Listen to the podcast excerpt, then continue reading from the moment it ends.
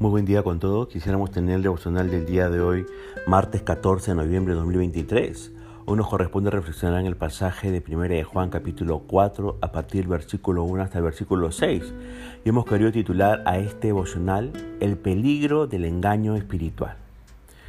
Fíjese que el versículo 1 comienza diciendo así, Amados, no creéis a todo espíritu, sino probad los espíritus si son de Dios porque muchos falsos profetas han salido por el mundo.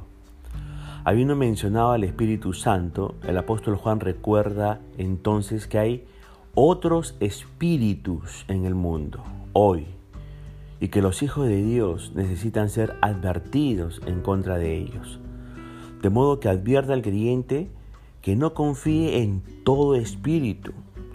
La palabra espíritu aquí se refiere probablemente a los maestros pero no de manera exclusiva. Solo por el hecho de que eh, alguien hable acerca de la Biblia, acerca de Dios y de Jesucristo, no significa que sea un verdadero hijo de Dios.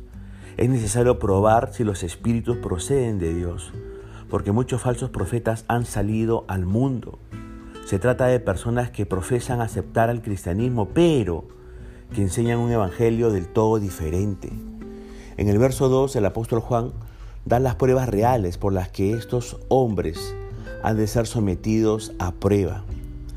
La gran prueba de un maestro es qué piensa acerca de Jesucristo.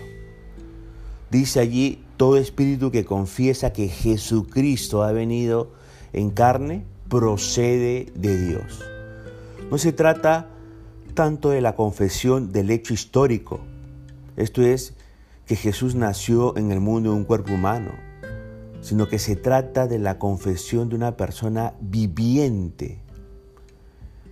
Jesucristo venido en carne.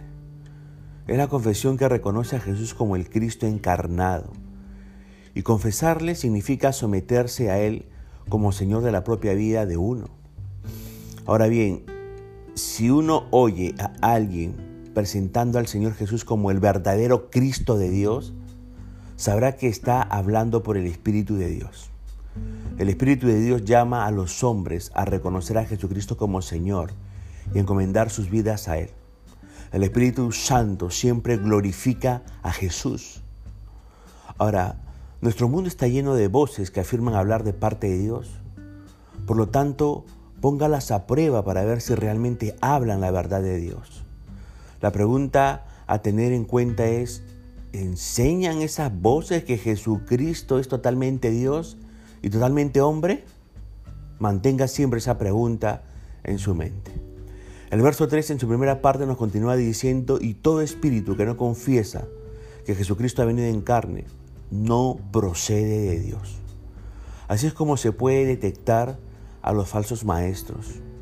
Ellos no confiesan al Jesús descrito en el versículo anterior.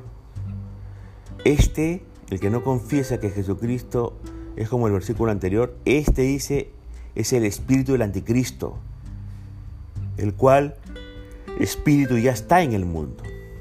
Hay muchos hoy que están dispuestos a decir cosas aceptables acerca de Jesús, pero que no están dispuestos a confesarlo como Dios encarnado. Dirán que Cristo es, entre comillas, divino, pero no que es Dios.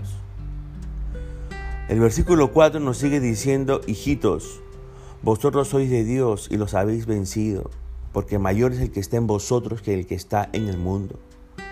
Los humildes creyentes, fíjese, ¿ah? pueden vencer a estos falsos eh, maestros, porque tienen al Espíritu Santo morando en ellos y esto los capacita para poder detectar el error y para rehusar escucharlo. El versículo 5 continúa diciendo, ellos son del mundo, por eso hablan del mundo y el mundo los oye. Fíjese que los falsos maestros son del mundo y por eso la fuente de todo lo que hablan es del mundo. Como el mundo es el manantial de todo lo que enseñan, por ello el mundo los oye. Esto nos recuerda que la aprobación del mundo no es una prueba acerca de la veracidad de la enseñanza de nadie. Si alguien quiere ser popular, lo que tiene que hacer es hablar como el mundo habla. Pero si usted ha de ser fiel a Dios, entonces tendrá que hacer frente al rechazo del mundo.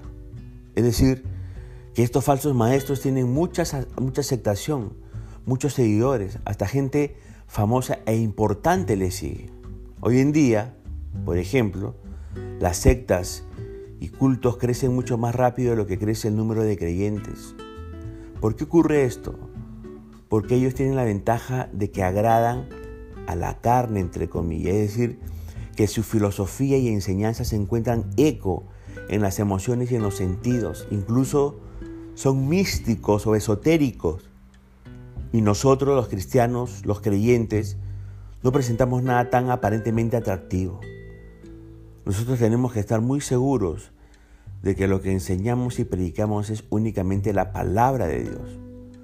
No es importante la cantidad de miembros que pertenecen a su iglesia. Lo importante es que esa iglesia esté basada en la palabra de Dios y que ésta sea presentada en el poder del Espíritu Santo. Lo importante es si la palabra de Dios es predicada y los que acuden a nuestra iglesia llegan a conocer a Jesucristo como su único y suficiente Salvador y Señor.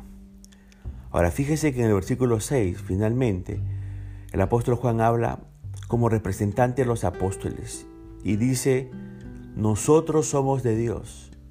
El que conoce a Dios nos oye. Todos los que realmente han nacido de Dios aceptarán la enseñanza de los apóstoles que se encuentran en el Nuevo Testamento. Por otro lado, los que no son de Dios rehusan el testimonio del Nuevo Testamento o tratan de añadirle o de adulterar las escrituras del Nuevo Testamento. Así que tengamos cuidado con ese engaño espiritual muy peligroso que puede estar rondando en nuestra sociedad y que lo está haciendo. Para eso tenemos la palabra de Dios y el Espíritu Santo que nos guía a toda la verdad. Punto final para emocional del día de hoy, deseando que la gracia y misericordia de Dios sea sobre su propia vida, como será Dios mediante hasta una nueva oportunidad y que el Señor le bendiga.